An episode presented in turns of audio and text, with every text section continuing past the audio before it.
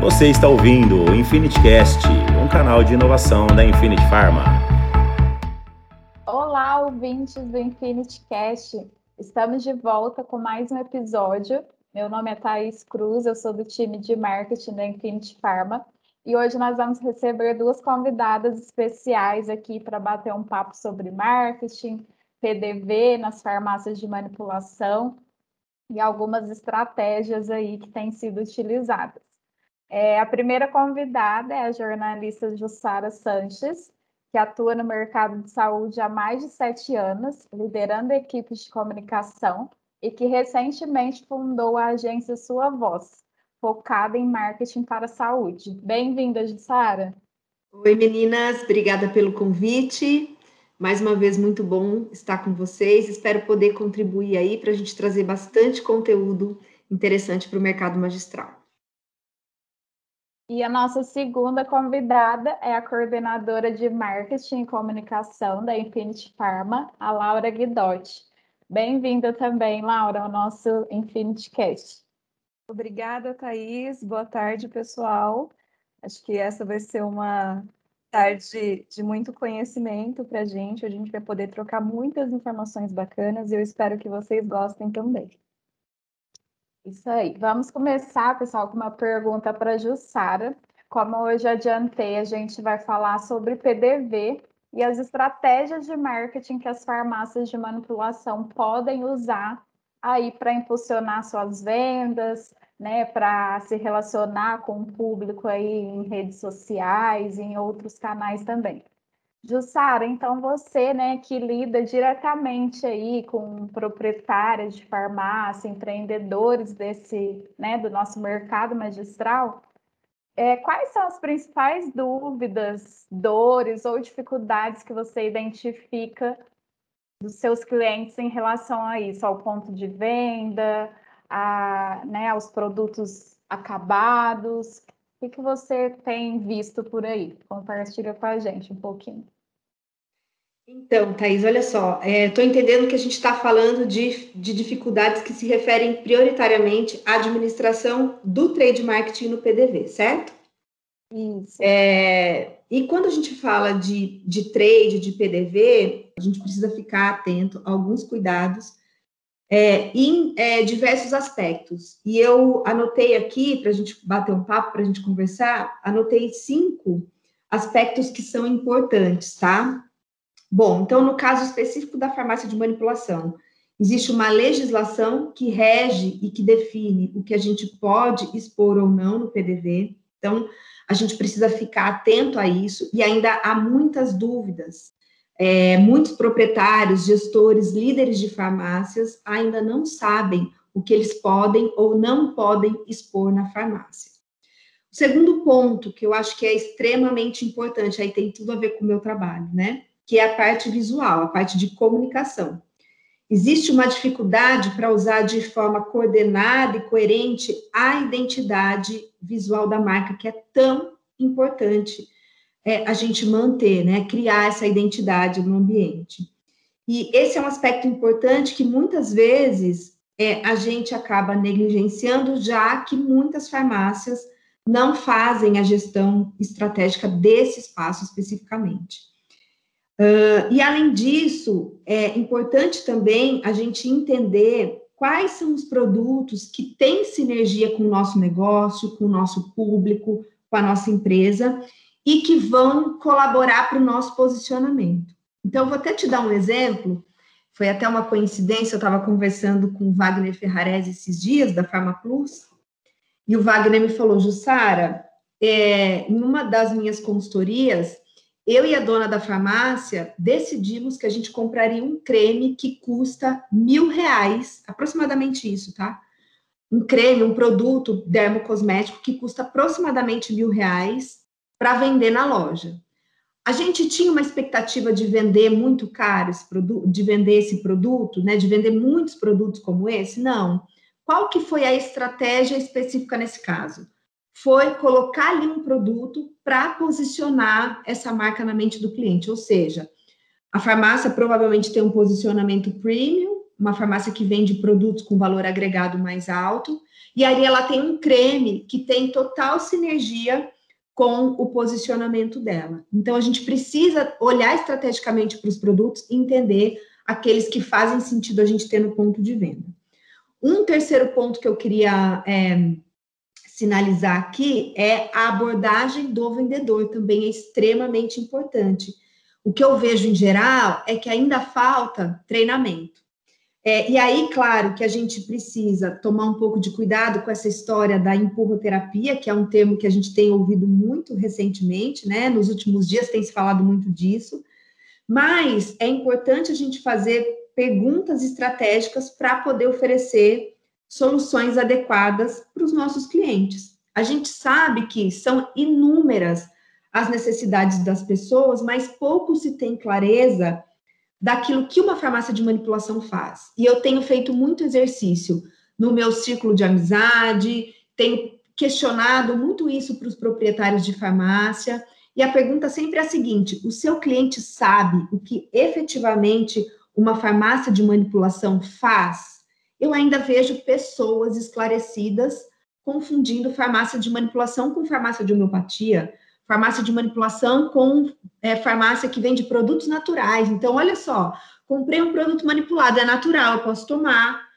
É, então, a gente precisa começar a comunicar de forma mais efetiva e clara o que faz uma farmácia de manipulação. Como o cliente muitas vezes não sabe, ele não vai numa farmácia buscar soluções para outros problemas que ele tem né?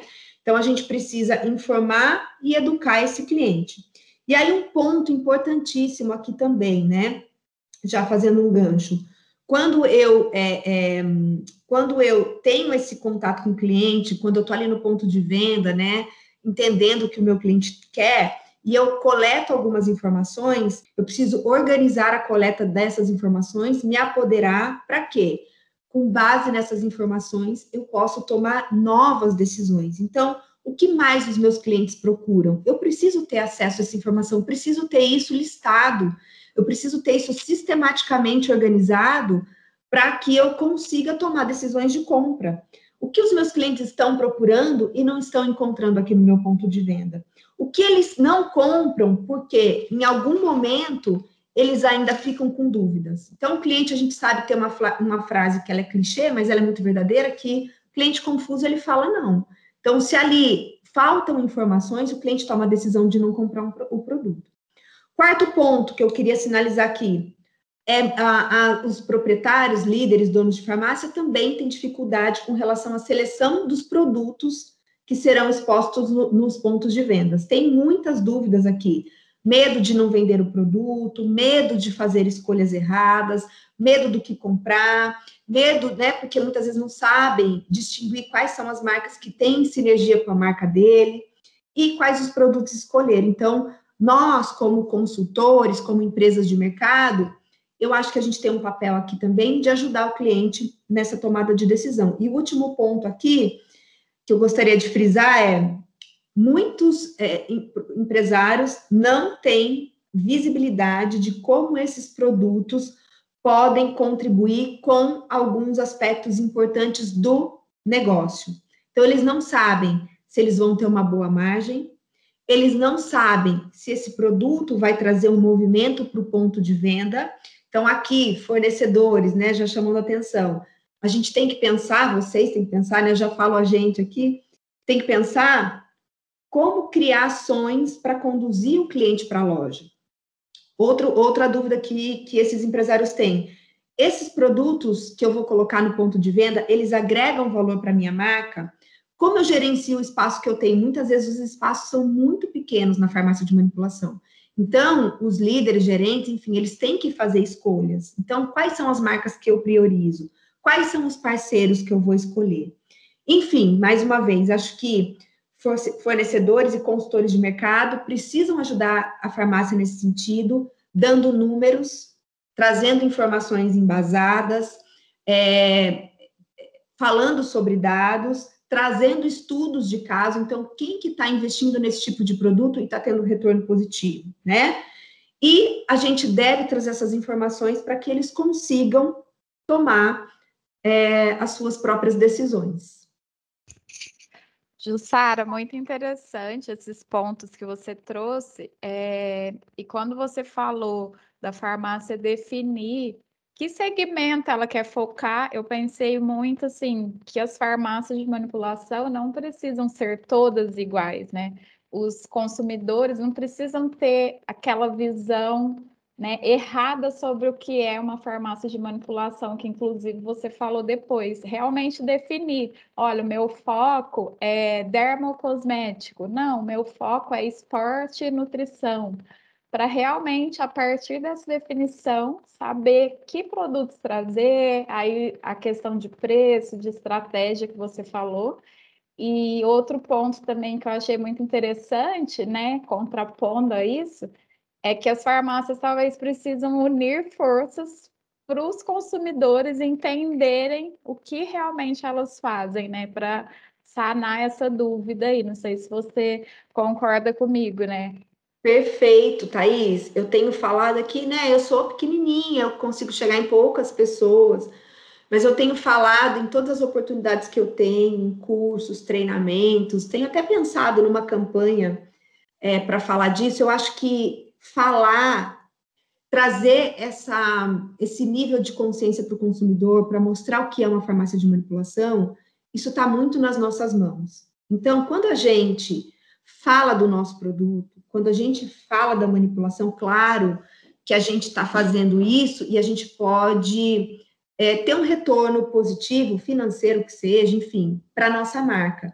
Mas eu acho que além de ajudar a nossa marca, eu acho que esse também é um esforço para o coletivo que a gente faz. A gente precisa, a gente representa hoje, pelo menos os últimos números que eu tenho, eu não sei se eles de fato são esses, a gente não tem né, muitas pesquisas, mas o que dizem é que a gente representa aí, o mercado magistral representa 3% de todas as prescrições feitas, né, aqui no Brasil. 97% está na mão da indústria. Quando a gente começa a falar o que a gente faz, quando a gente começa a mostrar as soluções que a gente tem, falar dos nossos produtos, enfim, se a gente consegue né, dar voz a isso, se os donos de farmácia começam a falar, se as farmácias têm uma têm campanhas de comunicação mais específica, específicas para isso, enfim, se a gente conseguir chegar a 5%, a gente quase dobra o tamanho do nosso mercado. É muita oportunidade que a gente tem, mas a gente precisa começar a falar. Legal. E no último ponto que você estava falando sobre as dificuldades, né, que as farmácias têm até de saber que retorno ela vai ter com X produto, como precificar, aí eu já vou passar a bola para a Laura, né, que do desse lado, né, como fornecedora aí de insumos, né, para as farmácias, que a Infinity Pharma é, é, desde o ano passado, né, a Infinity vem trabalhando com a sua própria linha PDV. Então, a minha pergunta para a Laura é realmente quais são os, os objetivos né, da Infinity entrar nesse mercado e até pegando o gancho do, desse ponto que a Jussara falou, que tipo de ação a Infinity tem feito para apoiar os clientes nessa, nessa questão de, de estratégia aí da linha PDV? É, eu acho, Thaís, que principalmente a gente tem dois pontos que a Jussara levantou inicialmente aí na conversa, né? Um dos pontos são autorizações do, do que o cliente pode fazer para o PDV, o que ele pode expor no PDV.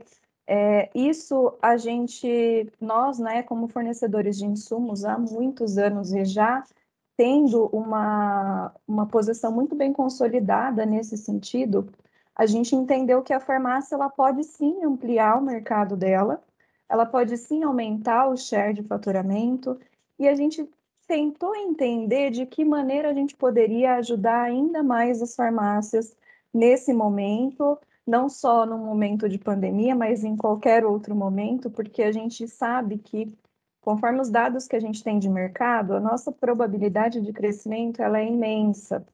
Então, a gente olhando para outras frentes também, a chance de sucesso é muito grande. Então, pensando nisso, a gente desenvolveu as linhas de PDV, né, que são cinco linhas, e aí trazendo produtos que, por exemplo, a farmácia não pode formular ou ela não tem condições de formular para deixar ali exposto no seu balcão. são produtos que são aí adjacentes aos produtos já consumidos na farmácia e principalmente são produtos de pronto consumo.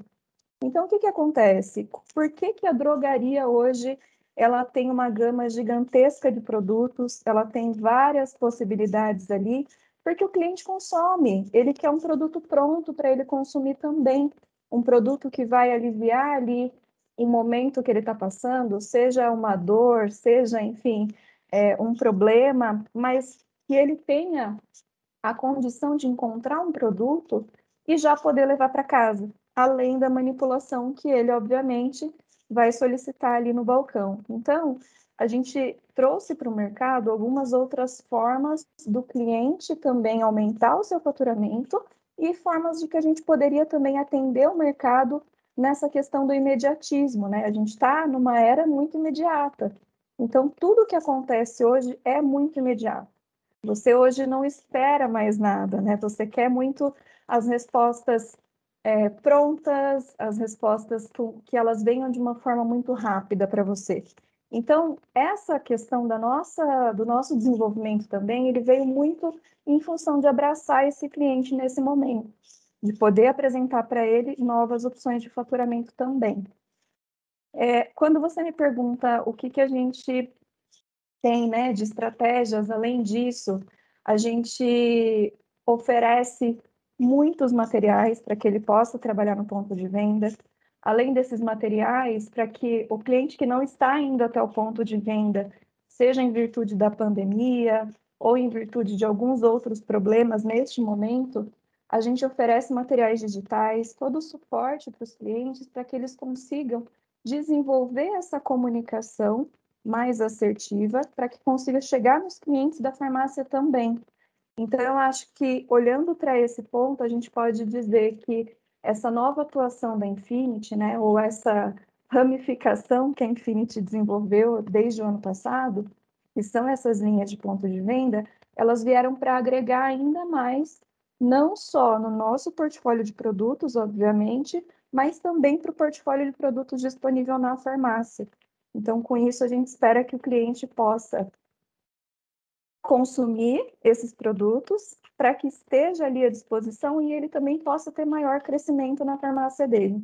Então, eu acho que hoje são essas as vertentes principais da nossa linha de produtos de PDV. Legal, Laura. É, você e a Jussara acabaram citando, né, é, a possibilidade de crescimento que o nosso mercado tem, né, que as farmácias têm.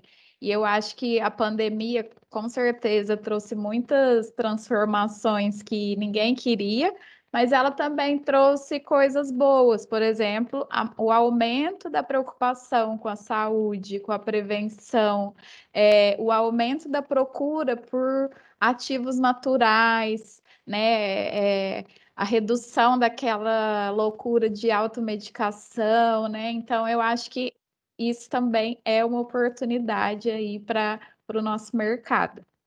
E a Laura, desculpa, a, a, Thaís, só fazer uma contribuição aqui. A Laura falou dessa, dessa, desse, dessa postura imediatista que a gente tem diante das coisas hoje, né?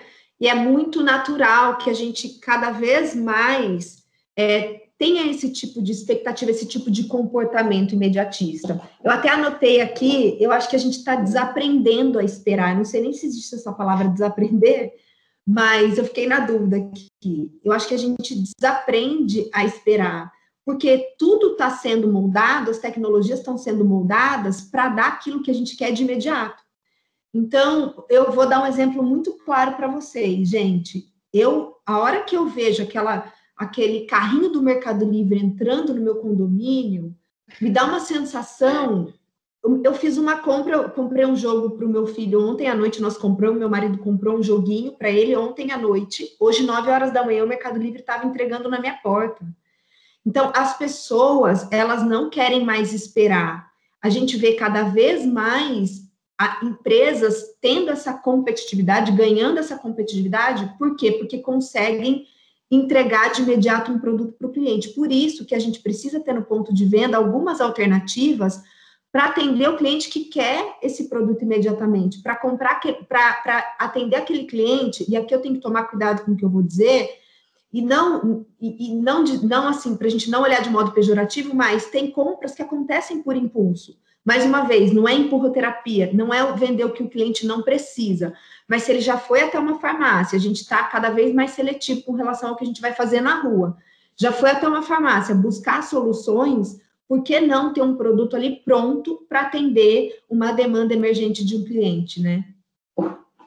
É, e pegando até esse ponto, é interessante você falar sobre essa questão é, do, do ponto do imediatismo no sentido do consumidor, né? A gente tem dados aí de N portais, né, que falam com a gente sobre quais são as, os percentuais de consumidores que optam pela compra por impulso no ponto de venda. E esse percentual é muito alto.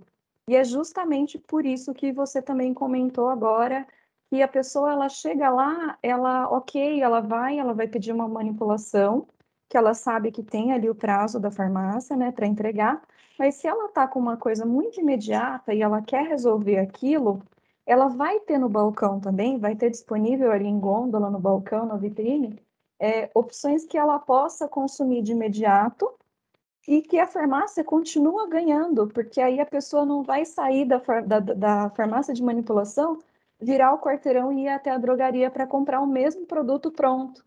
Então, a gente tem ali opções onde o cliente pode efetuar a compra da manipulação, mas também agir numa compra por impulso, tendo um produto pronto para consumo.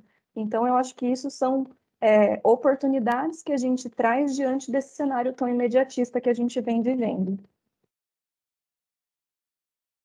Legal. Jussara, é, Acho que você já falou um pouquinho aí, né, de algo, do que falta um pouco para as farmácias, né, é explorarem melhor essa questão do PDV. É, eu gostaria que agora, se você quiser acrescentar, é, quais seriam as principais estratégias que você acha que essas farmácias é, devem, né, e podem implementar? E se existem ferramentas específicas para elas conhecerem e identificarem melhor o seu público e o que ele está buscando, que foi até um dos pontos que você falou também na nossa primeira pergunta. Então, Thais, olha só, eu converso, é, eu, eu, eu posso te dizer que eu converso diariamente com proprietários de farmácia. É, e para mim, assim, fica cada vez mais claro, eu sei que é básico, né? Mas fica cada vez mais claro que é, a farmácia ela fica muito a cara do dono. Muito. Assim, é uma informação, eu sei que é trivial, mas para mim fica cada vez, eu tenho cada vez mais clareza disso. É, claro que eu estou falando da maioria aqui, eu acho que eu posso, apesar de não atender, não falar com todas as farmácias, obviamente, mas eu posso fazer uma amostragem, até porque dados do panorama setorial da Anfarmag, do último, né, mostram que as farmácias são geridas aí prioritariamente por mulheres, 78,4% das farmácias são geridas por mulheres. E eu falo muito com mulheres, esse é o meu público, né?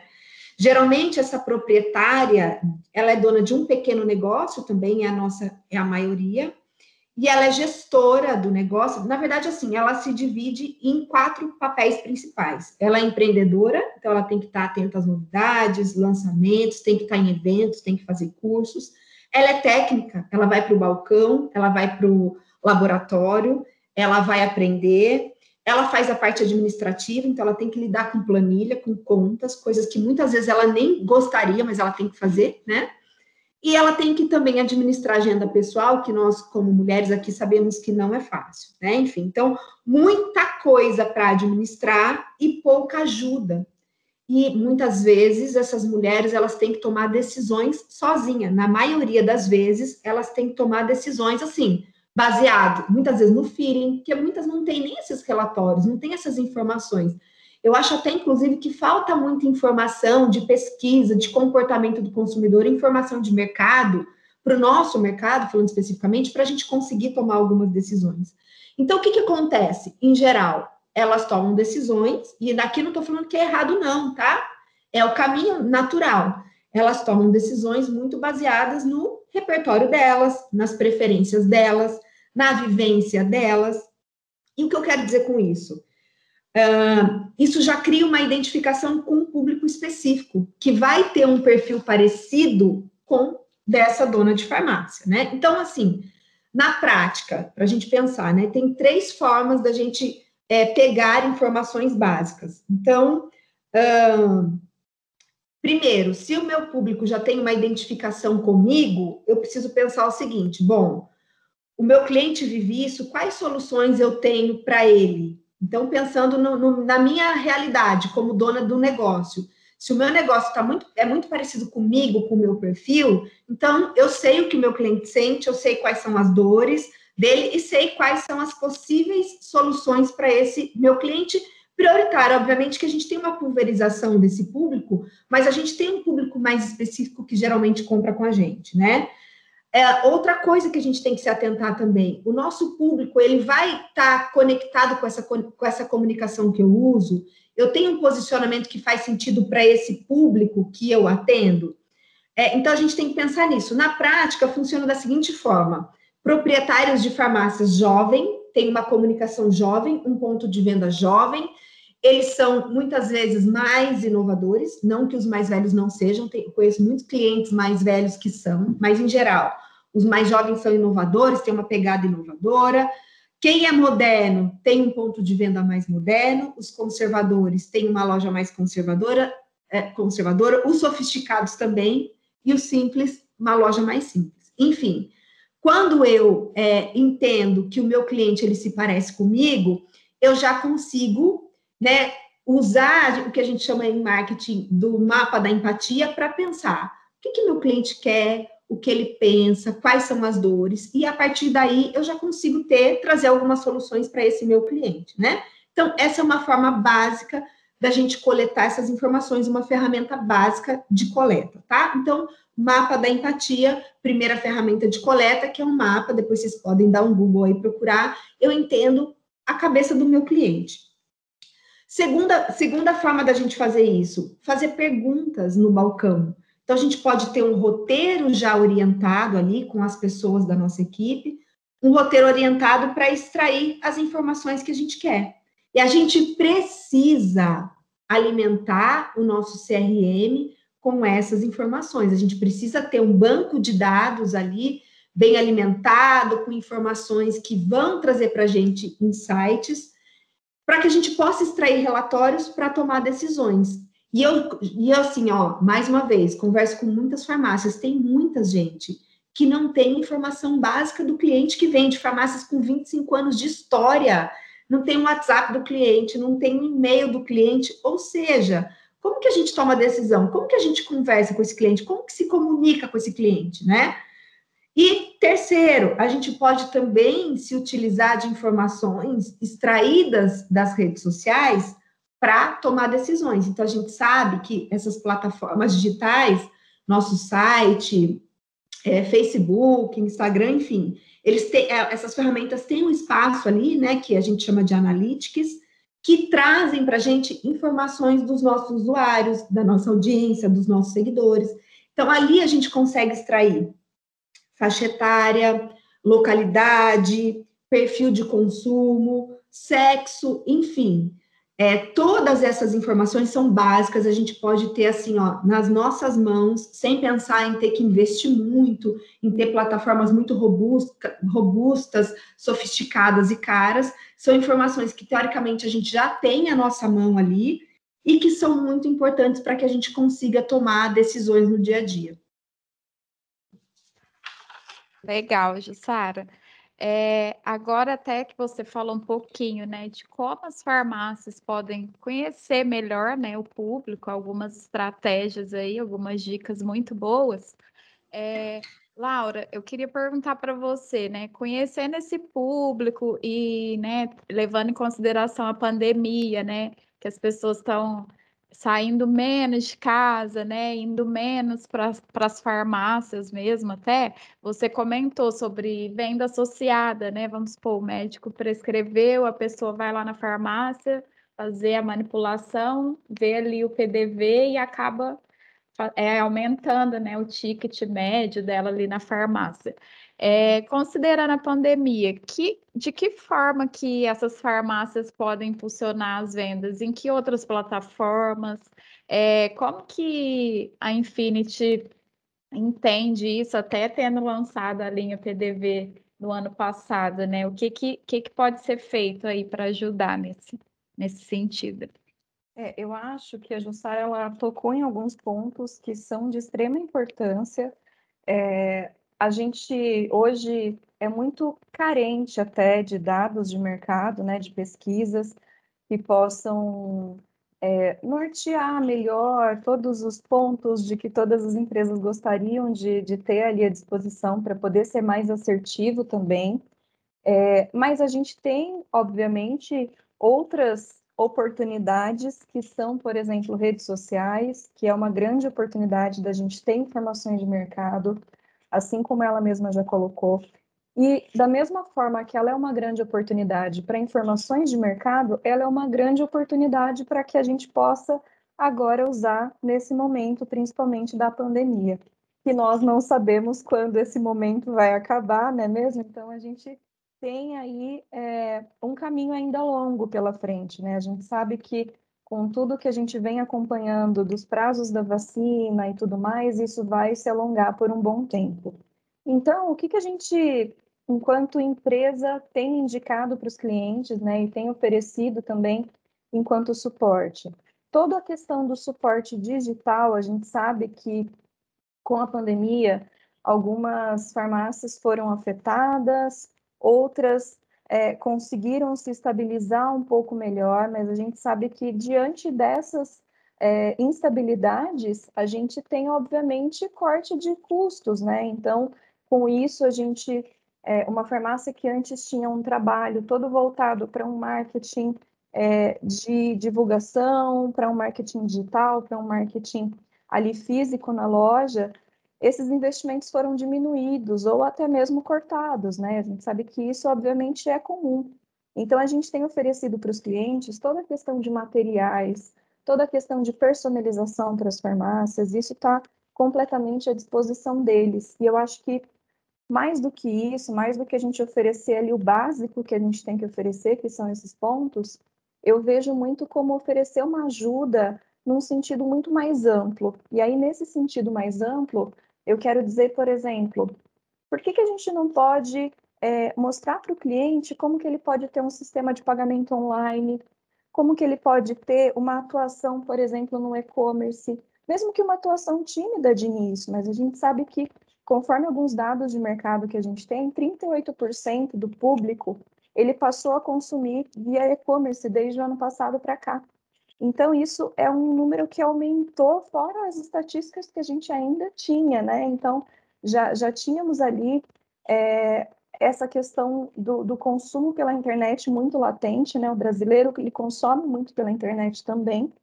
E aí a gente vê, então, algumas frentes onde a gente pode indicar para os clientes para que eles consigam atuar. E aí uma das frentes é venda pelo seu Instagram, é, treine o seu telemarketing, por quê? Se o cliente ele não vai até o balcão e ele não pode, o balconista não pode fazer para ele essa associação ou essa indicação de um produto pronto para consumo que possa potencializar o produto que ele já está mandando manipular, por que não a gente treinar um telemarketing assertivo, um telemarketing que possa ouvir mais o cliente e ele poder indicar esses produtos também pelo telefone? Então, o cliente ele não deixa de fazer a venda e o consumidor não deixa de conhecer o produto. Então, eu acho que esses tipos de suportes, que são o que a Infinity está oferecendo hoje para o mercado, eles são essenciais, porque a gente consegue levar o nosso conhecimento até o cliente, que muitas vezes teve esse corte de custo nesse momento. Então, eu, acho, eu vejo isso como pontos, um, alicerces até, muito importantes nessa relação que a gente tem com o cliente. Não é só a venda pura e simplesmente, né? Infinity, esse não é o nosso intuito. Então, o que a gente quer é que as farmácias possam cada vez mais aumentar o seu share para que a gente consiga estreitar relacionamentos, ter uma penetração ainda maior nesse mercado e, por que não, ampliar o nosso mercado farmacêutico.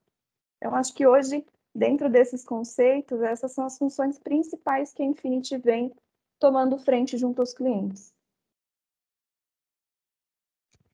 Muito bom. É, até falando nisso de, do atendimento, né, do telemarketing, juntando com o que a gente falou do imediatismo, né, dessa, desse anseio que as pessoas têm cada vez mais de ser rapidamente atendidas, eu acho que cabe aqui também a questão de personalização, né?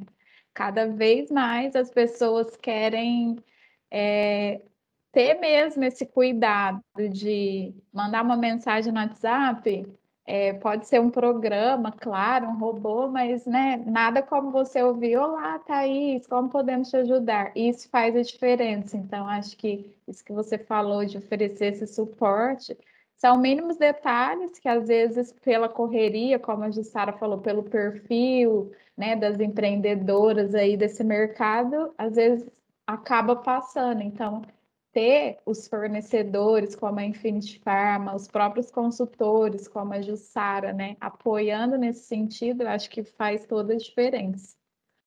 É essa questão do acolhimento, né? Não é pura e simplesmente a empresa se focar em fazer a venda e ponto final. Você não, você tem que dar todo um seu suporte, o que tiver ao seu alcance, o que não tiver, você também é, tem que tentar, de alguma maneira, abraçar o cliente nesses momentos. É, inclusive, tem um ponto que eu esqueci de comentar. A Infinity tem um projeto, que já é um projeto que tem cerca de um ano, que se chama SOS Magistral. Esse projeto, ele envolve tudo isso que eu comentei com vocês, é, desde personalização, desde um acolhimento com dicas de delivery, dicas de pagamento online, enfim, é, a gente leva até o cliente uma, uma maneira de uma, eu não diria uma consultoria, mas a gente leva esse acolhimento que ele precisa nesse momento, né, com todas essas ferramentas que a gente tem à nossa disposição para que ele possa cada vez mais se profissionalizar, é, e potencializar o seu trabalho na ponta também. Tá? Então, está à disposição do mercado. É, os clientes que estiverem aí ouvindo podem procurar o seu gerente de contas. É um projeto muito bacana, é um projeto muito completo. Então, novamente, está à disposição de vocês o SOS Magistral. Ótimo. Jussara, é, agora a gente vai é, sair um pouquinho aí dessa questão da, da, das estratégias né, de divulgação, de marketing, de comunicação, e falar naquele ponto que a gente falou sobre a farmácia é, se segmentar, né? Focar em algo. Você acha que esse trabalho com pilares, por exemplo, imunidade, é, saúde gastro, longevidade, conceitos de saúde, né, e, e, produtos específicos em geral, pode ser um ponto a favor para atrair mais clientes e gerar mais demandas para as farmácias? Sim, Thaís, com certeza. E a gente precisa desmistificar, só antes de eu falar sobre isso, desmistificar um pouco essa história da segmentação, né, do nicho. Muita gente tem medo de optar por um nicho, porque toda escolha requer que a gente faça uma renúncia.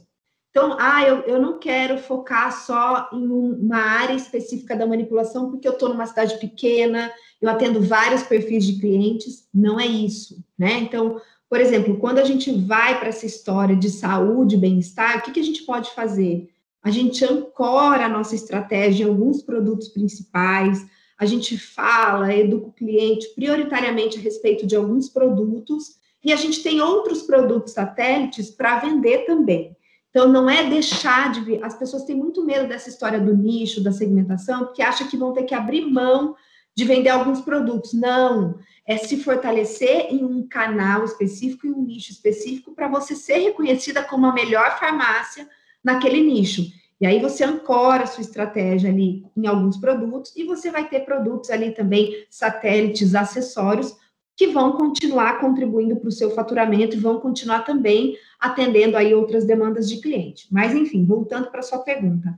Acho sim, é, pesquisas, inclusive, que falam sobre tendências, mostram que essas são preocupações quase que generalizadas, né? Esses assuntos como imunidade, saúde digestiva, saúde do cérebro, é um assunto muito falado, né? Recente, principalmente recentemente. É, todos esses assuntos, na verdade, já eram assuntos emergentes, mas a pandemia, obviamente, ela acelerou esse processo.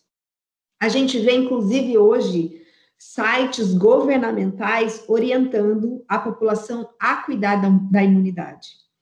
Uma pesquisa recente da Mintel, não sei se vocês conhecem a Mintel, Mintel é uma empresa de pesquisa de mercado, fica sediada lá em Londres, mas é uma empresa global.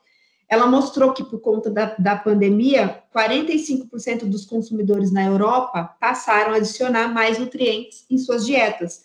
29% disseram estar mais interessados em alimentos que possam apoiar o seu sistema imunológico, ou seja, as pessoas estão preocupadas com isso e já existe aí um entendimento de que isso é bom, porque a pandemia acelerou isso também. Existe aí um nível de consciência das pessoas que é o seguinte: eu preciso melhorar minha imunidade. Se eu tiver com a minha imunidade boa, eu estarei teoricamente mais livre de complicações com qualquer né, problema de saúde, vírus, outros vírus que a gente vai ter que enfrentar aí pela frente, a gente não sabe, né? O que a Laura falou, a gente não sabe quando essa pandemia acaba, se a gente vai ter que enfrentar aí outras pandemias, outros vírus, enfim.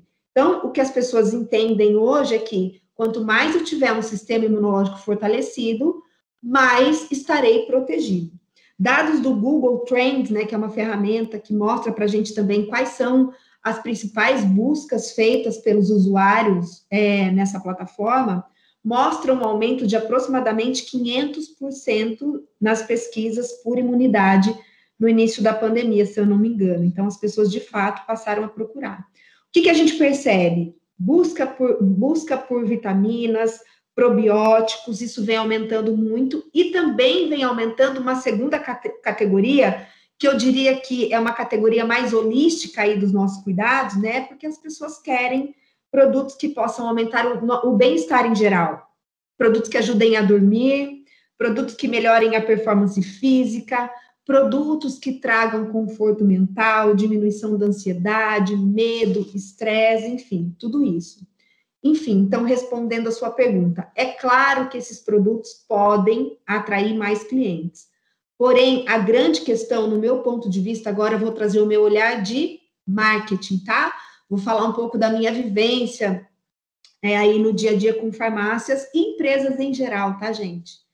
A nossa grande dificuldade está em saber comunicar. O cliente não sabe muitas vezes o que a gente sabe, o que a gente faz na prática, a gente já falou isso lá no começo, né?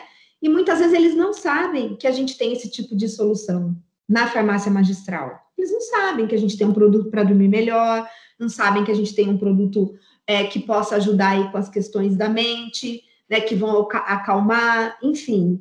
É, a gente não comunica muitas vezes de forma efetiva todas as soluções que a gente tem. A gente muitas vezes não usa todos os nossos canais, os nossos pontos de contato do, com o cliente para falar sobre isso. A gente muitas vezes não faz um uso assertivo, correto e estratégico dos canais digitais, das redes sociais? Será que a gente está comunicando o que a gente tem de forma efetiva, de forma eficiente?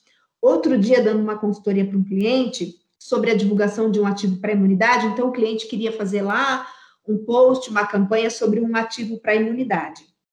E aí o cliente usou o Instagram para divulgar esse ativo, e lá na imagem, né, na, na arte que o cliente fez, ele colocou o nome do ativo só. Você já. Não, não foi só, foi assim, ó. Você já conhece tal ativo? Enfim. Quando eu bati o olho, né, na hora eu falei para o cliente: olha, a gente precisa mudar isso.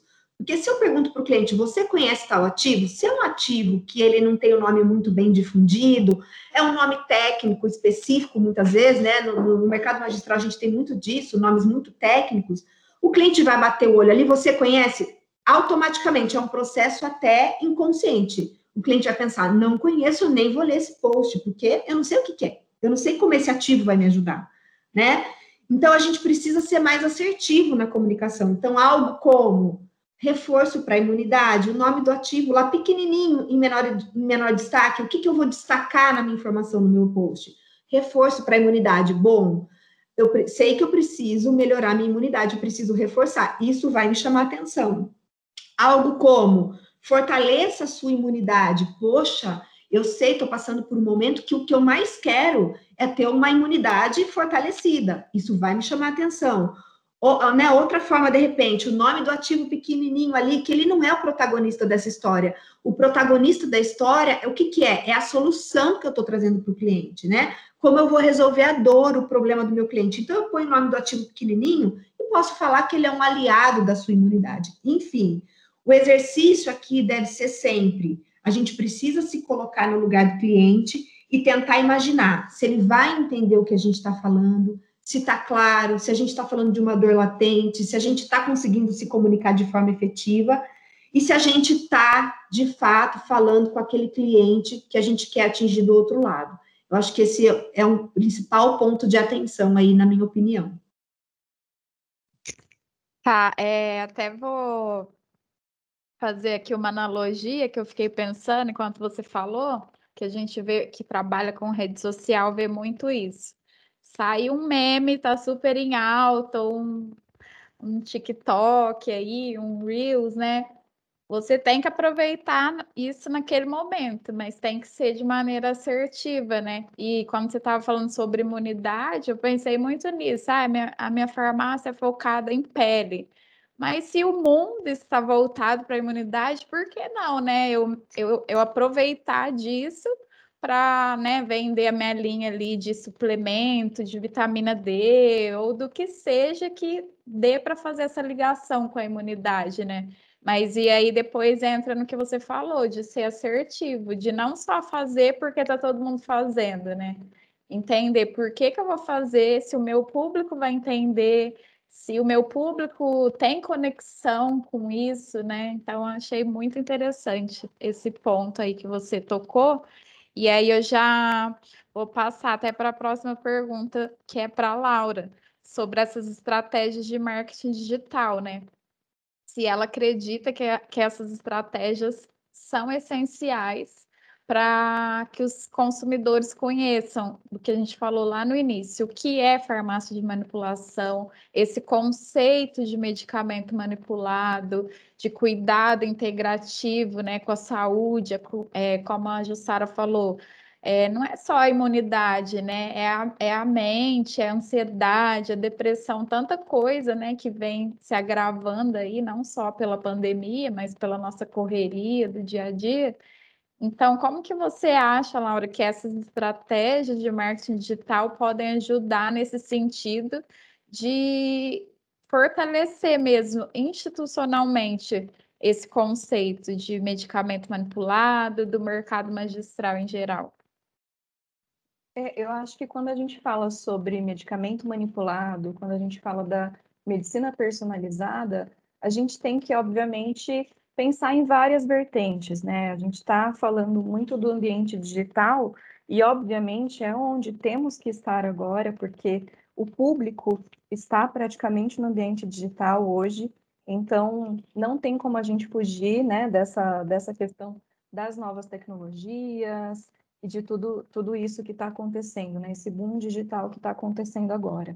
É, é importante a gente levar a questão da medicina personalizada, porque a gente, obviamente, para as farmácias que estão aí me ouvindo, é, isso não é nenhuma novidade, mas a gente precisa informar para o nosso público é, que ele é um indivíduo único.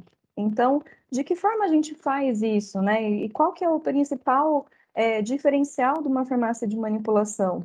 É exatamente provar para ele que, da mesma forma que ele é um indivíduo único, ele precisa de uma dosagem única, ele precisa de uma é, mistura, né, uma composição de ativos que possam atender aquele DNA, aquela estrutura. Então, eu acho que isso é uma coisa que a Infinity vem trabalhando muito nesse ano.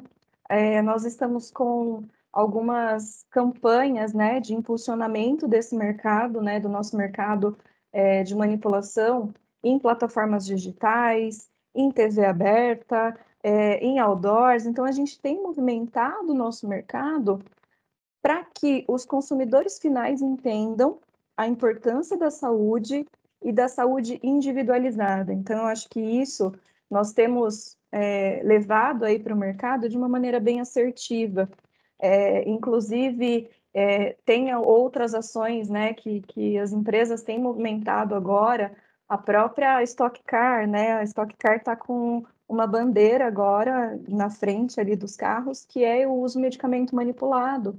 Então, vamos falar com os consumidores sobre a importância do medicamento manipulado. Então, é, é, acho que essa é a forma que a gente trouxe para que a gente possa abraçar os nossos clientes e, obviamente, informar melhor os, o, o, público consumidor mesmo sobre a, a questão da saúde individualizada. Então, acho que isso esse trabalho a gente tem desenvolvido durante esse ano de uma maneira muito bacana, muito completa, e eu acho que isso vai trazer bons frutos para o nosso mercado, vai trazer bons frutos para os nossos clientes. Eu acho que essa é uma forma que a gente trouxe de também abraçar esses clientes nesse momento, onde se fala muito sobre medicamento em todas as plataformas, em todos os canais, mas eu acho que é importante a gente levar a questão do medicamento individualizado.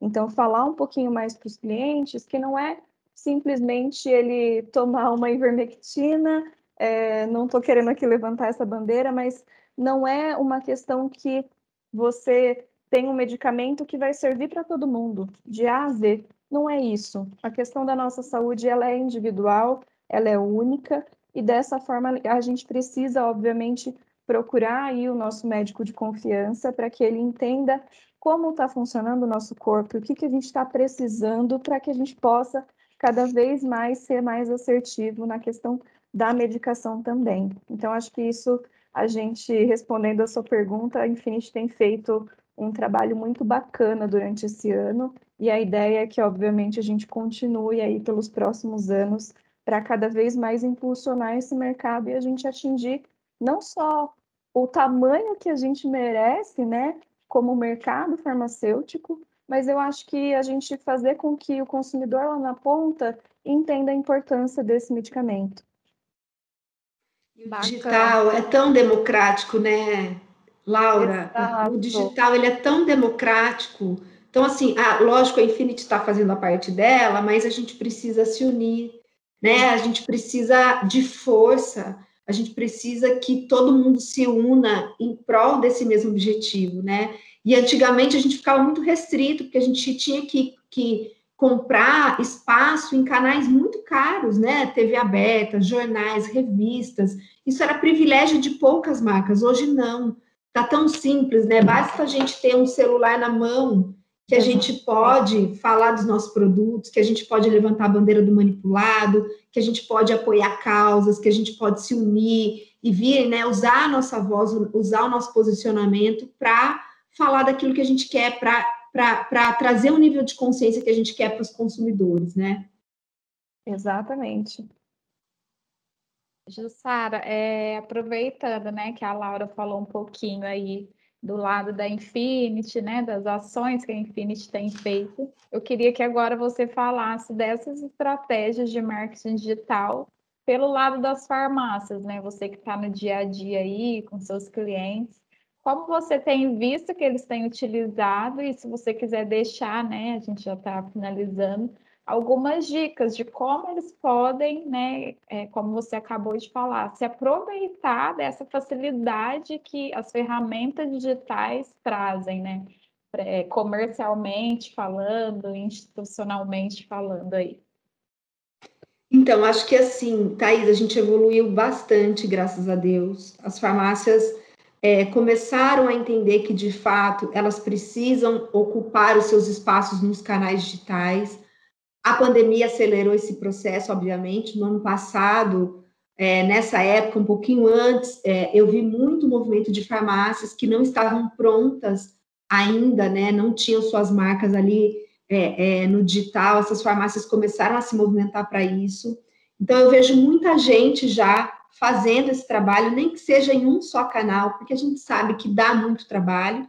A gente já falou dos desafios dessa empreendedora, então a gente sabe que fica muito complicado estar em vários canais, mas assim, pelo menos um canal a gente vê que as farmácias estão navegando, estão é, é, colocando suas marcas, seus produtos, enfim, a gente vê o Instagram como rede de preferência dessas empresas por tantos benefícios que a plataforma tem, soluções, facilidades e também porque, obviamente, o usuário ele está o dia todo conectado nessa rede social. Tem um termo, né, que a gente ouve hoje em dia no marketing, eu não vou lembrar agora de quem é, mas a gente fala que o, consumidor ele está always on, então ele está conectado da hora que ele vai, que ele acorda até a hora que ele vai dormir. É claro que o comportamento dele muda ao longo do dia, porque vai depender das atividades que ele realiza ali, né, ao longo do dia, está trabalhando tudo mais, mas ele está sempre dando uma espiadinha ali nas redes sociais e nesse momento a gente percebe que isso acontece principalmente no Instagram. E o que tem sido legal também é que a gente percebe que donas de farmácia, eu falo donas porque eu falo muito com o público feminino, mas é, em geral, né, donos e donas de farmácia vêm usando suas próprias redes sociais para falarem dos seus produtos, dos seus negócios. E eu tenho estimulado muito isso através da minha mentoria, a mentoria Sua Voz no Insta, e eu tenho achado isso maravilhoso e necessário. Acho que quanto mais a gente falar, mais a gente vai conscientizar as pessoas, mais o manipulado vai estar no radar. Porém, né, você me falou, Jussara, que, quais são as dicas que você dá aí para as farmácias poderem estar no digital de maneira assertiva. É importante a gente se atentar para alguns pontos. Primeira coisa que a gente precisa ter clareza. A gente precisa respeitar a natureza das redes sociais. Quando a gente fala em Instagram, por exemplo, eu vejo muita gente ainda deixando a sua rede social ali com cara de catálogo. Então, divulgam só produto o tempo todo, fazem ali uma arte de um post, um criativo com muitas informações muitas vezes são desnecessárias, tem muita edição, e isso acaba sendo repelido pela audiência, né? A gente tem que lembrar que Instagram nasceu como uma rede social de compartilhamento de fotos. Claro que ela já passou por inúmeras transformações, evoluções, mas a natureza dela é essa. Então a gente tem que pensar na questão estética. Uma, é, a, a, a, o Instagram é uma rede que tem uma, um apelo estético muito grande. Então a gente precisa ter entendimento do que funciona para que a gente consiga ser assertivo na comunicação, porque gente a gente está disputando um espaço ali dentro com muitas marcas, com muita gente. E a gente sabe que à medida que as marcas foram entendendo que essa é uma rede social importante para o posicionamento da sua marca e para vender também, mais empresas se aproveitaram disso. Ou seja, hoje a gente está num ambiente extremamente ruidoso, cheio de estímulos, extremamente competitivo. Se a gente não for assertivo, a gente não vai chegar né, a quase ninguém. Então, a gente tem que pensar o seguinte: menos é mais. Quanto mais clean eu for, quanto mais real eu for, quanto mais foto de gente eu tiver, melhor será aí a aceitação da minha comunicação, mais engajamento provavelmente a gente vai ter. Um outro ponto que é importante a gente se atentar: as redes sociais também vêm passando por muitas transições. Então, não é só trazer informação. Informação as pessoas têm no Google. A gente precisa pensar em trazer mais mensagem e menos informação. Então, o que, que seria essa mensagem? Qual é a minha visão com relação a coisas que acontecem, a minha empresa? Qual a solução específica que eu trago para o meu cliente? Como que, quais são as causas que eu apoio? Quem são as pessoas que estão nos bastidores do meu negócio?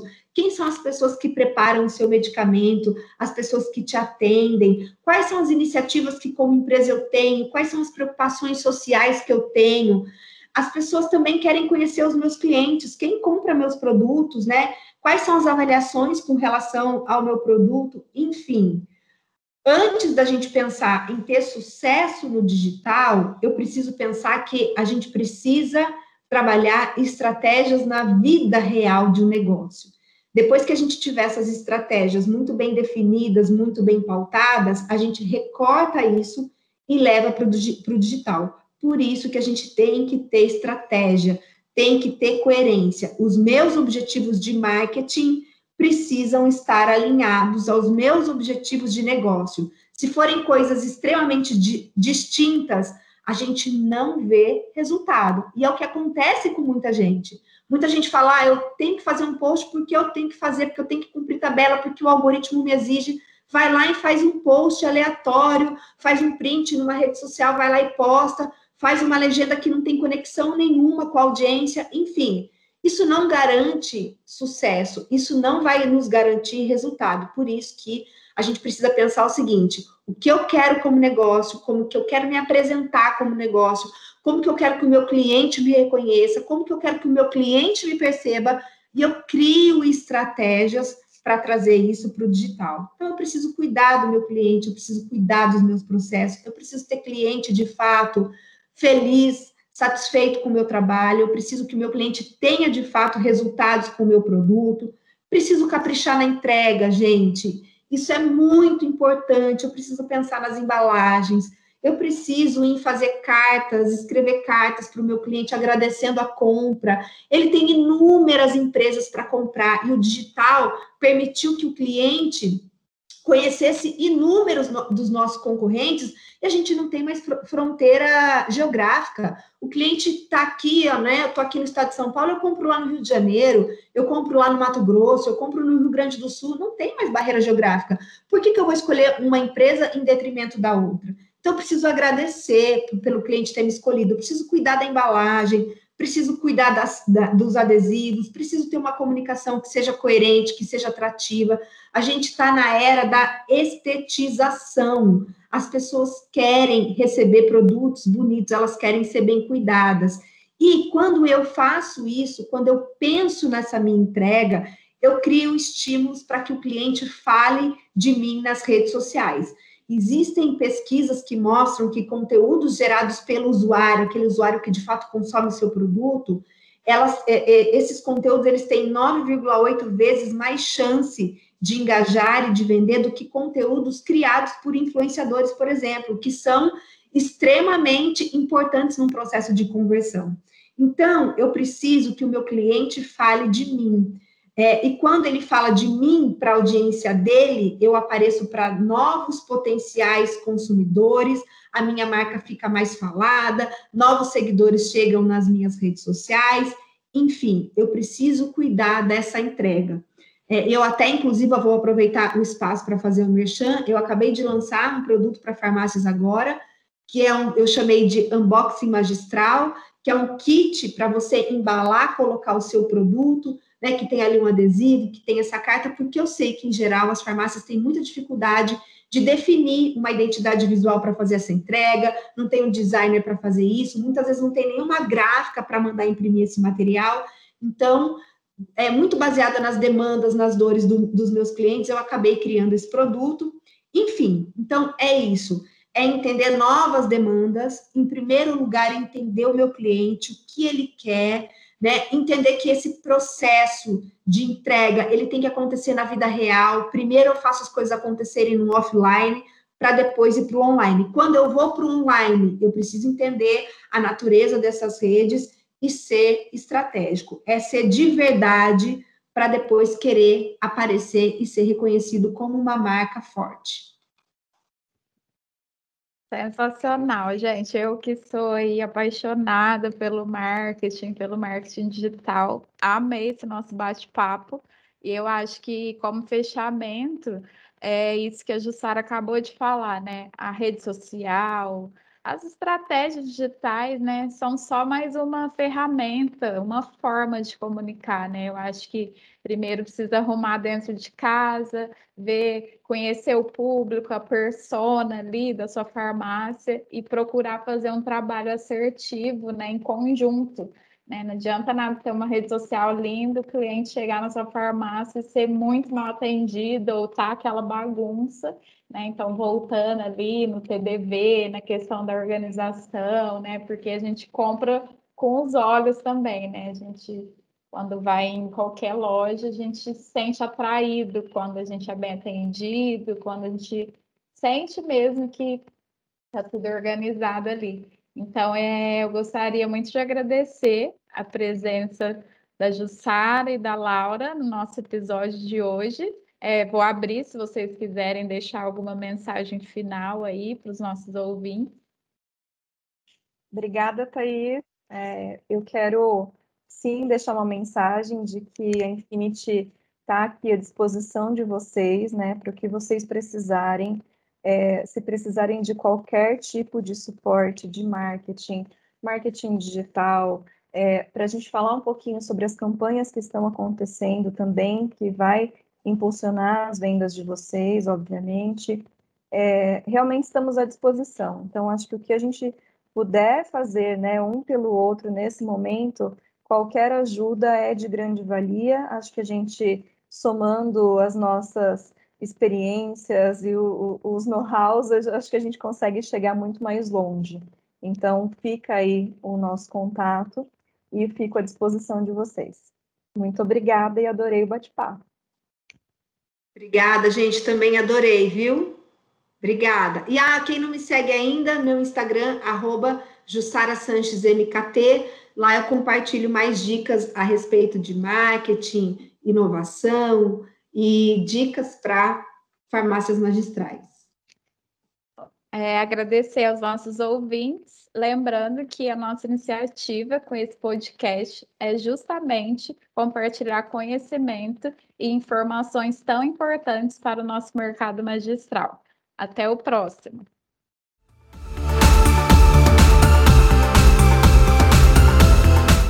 Acompanhe nosso podcast e confira outras novidades e inovações do mercado magistral. Para mais informações, siga nossas redes sociais, arroba Infinity Pharma.